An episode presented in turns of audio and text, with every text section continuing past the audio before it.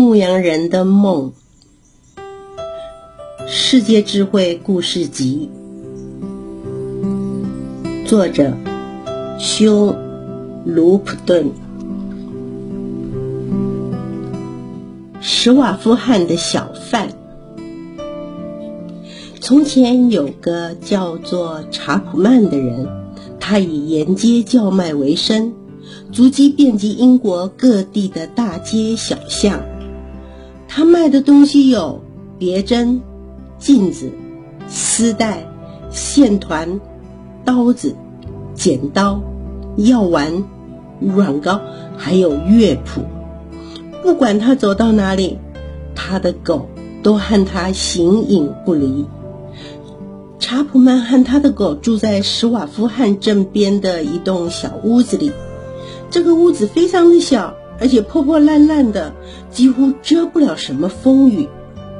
春天的时候，鸟儿会从残破的窗子飞进飞出，还会在它的床铺上方的船木上筑巢。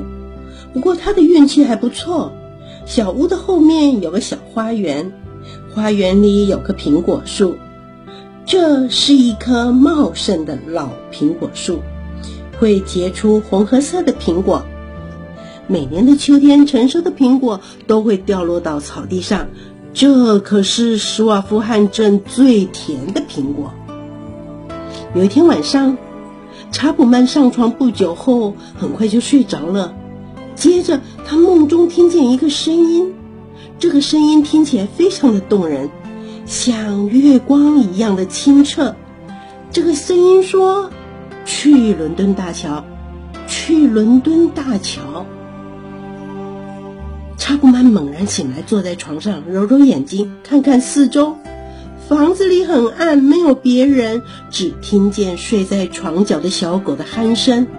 他想：“哦，这只是一个梦，只是个梦。”他翻了个身，又继续睡。不过第二天晚上，那声音又回来了，那个像月光一样清澈的声音又在他的梦中说：“去伦敦大桥，去伦敦大桥。”他醒了过来，房里很暗。哦，只是一个梦吧？他又睡着了。就这样，每天的夜里，那个声音都会出现。去伦敦大桥。于是查普曼开始想，梦是很奇怪的东西，有时候蛮值得听一听的。也许这一次我该听他的。如果是你，你会怎么办呢？嗯，查普曼想了想，又想了想，最后他告诉自己：“好，我决定听他的，我会去伦敦大桥。”于是他卷起了毛毯，打包了一些面包和乳酪，对着小狗吹了声口哨，出发前往伦敦大桥。整整两天，他走过大街小巷，最后来到了跨越泰晤士河的伦敦大桥。那个时代的伦敦大桥上，到处都是商店，行人、骑马的人、载人和载货的马车在桥上熙来攘往，穿梭着。他这辈子从来没有见过这么忙碌的景象。不过，他该做什么呢？他走到桥拱的最高点，站在那里等待着。结果，什么事都没有发生。他等待了一整天。什么都没有发生，他在桥下的河岸边睡了一夜。嗯，什么都没有发生。第二天早上，他又回到了桥上，坐在一处的门槛上，还是什么都没发生。他又饿又冷，开始想：梦是很奇怪的东西，有的时候值得听，但有的时候却不值得听。他站起来，正想动身走回史瓦夫汉镇。就在这个时候，一家商店的老板打开了店门，走到了人行道上，看着查普曼说：“嘿，陌生人，你怎么啦？昨天我看见你站在桥拱上一整天，什么也没做。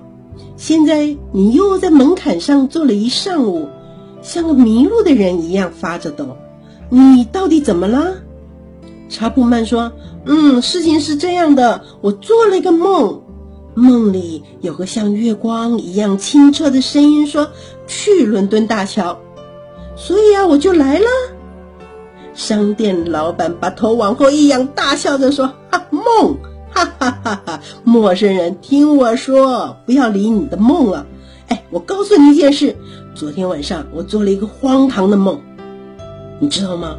我梦到我在一个地方，叫做什么来着？哎，施瓦夫汗。嗯，那里有个小屋子，破破烂烂的。”我梦见我拿着铲子，在一棵老苹果树的树根之间挖呀挖的，挖到了一个装满了黄金的罐子。可是你想，我会越过半个英国去找梦里的黄金吗？哈，我才不干呢！现在你听我说，接受我的忠告。如果我是你，嗯，不过就在这个时候，商店老板发现。查普曼已经不见人影了。查普曼一路跑过伦敦的街道，他的小狗紧紧地跟在后头。不分昼夜，查普曼一刻也不停地跑着跑着，直到回到施瓦夫汗的家。他一分秒都不浪费，立刻找出一把铲子来开始工作，在老苹果树的树根之间挖了起来。哎，果真过了不多久，铲子的边缘就铲到了一个很大的陶罐。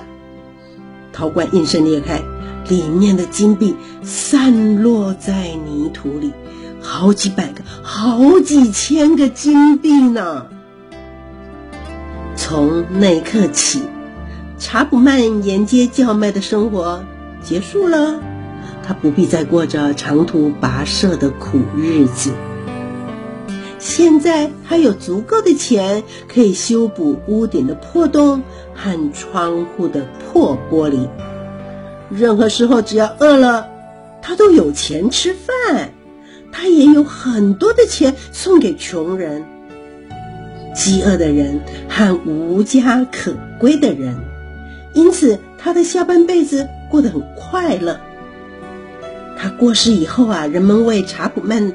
和他的狗刻了一座美丽的雕像，这座雕像竖立在施瓦夫汗镇的市场上，底座上刻着这么一句话：“连梦都能变成黄金。”